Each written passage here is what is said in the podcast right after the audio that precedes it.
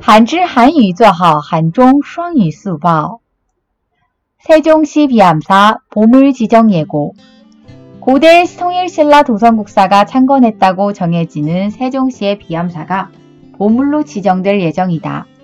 비암사는 17세기 중엽 지방 사찰 물전의 시대적인 특성과 지역적 특성이 잘 드러나 있어 국가 지정 문화재로서 가치가 있다고 평가받았다.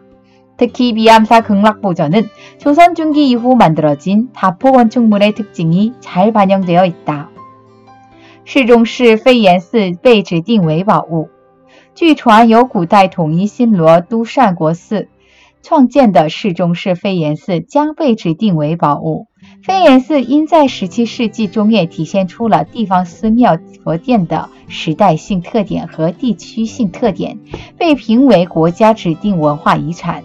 特别是飞檐寺极乐宝殿反映了朝鲜中期以后建造的多普建筑的特征。韩语资讯尽在韩知。